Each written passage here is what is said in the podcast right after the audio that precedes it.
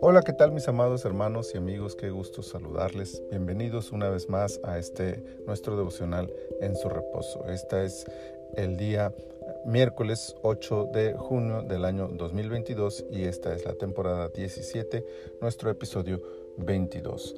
Primero de Crónicas, capítulo 22, versículo 19 dice: Poned pues ahora vuestros corazones y vuestros ánimos en buscar a Jehová, vuestro Dios, y levantaos y edificad el santuario de Jehová Dios, para traer el arca del pacto de Jehová y los utensilios consagrados a Dios, a la casa edificada al nombre de Jehová.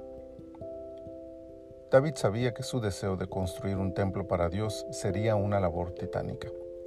Sabía algo más, no sería él quien construiría el templo. Es por eso que sobre ese tema se dedicó a hacer dos cosas.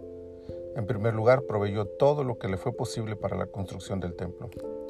La lectura de este capítulo nos muestra que una gran cantidad de los materiales que serían utilizados para construir la casa de Dios fueron provistas por la visión de David.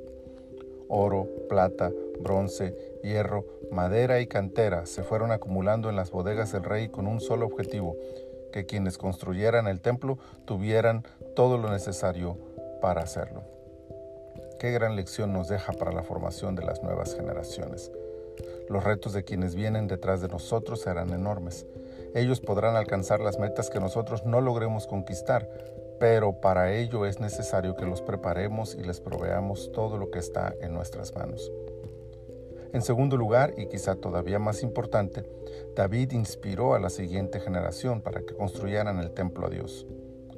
Una y otra vez vemos a David hablando con Salomón y con los líderes del pueblo, instándoles, animándoles, motivándoles a construir casa para Dios. ¿Y cuál es la mejor forma de inspirar a las personas? David apela a su corazón y a su ánimo, pero antes de utilizar estos elementos para hacer lo que él quiere que hagan, los invita a usarlos para buscar a Dios. Poned vuestros corazones y vuestros ánimos en buscar a Jehová y levantaos y edificad. Esa es sin duda la clave para llevar a la siguiente generación, a nuestros hijos e hijas, a nuestros discípulos, a conquistar aquello que nosotros no podamos alcanzar. La prioridad nunca será construir un templo, sino buscar a Dios.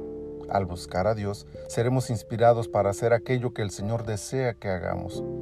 En este caso era construir el templo, en otros casos serán otros los retos, pero se conquistarán si primero enseñamos a quienes vienen detrás de nosotros a buscar a Dios con ánimo y de todo su corazón.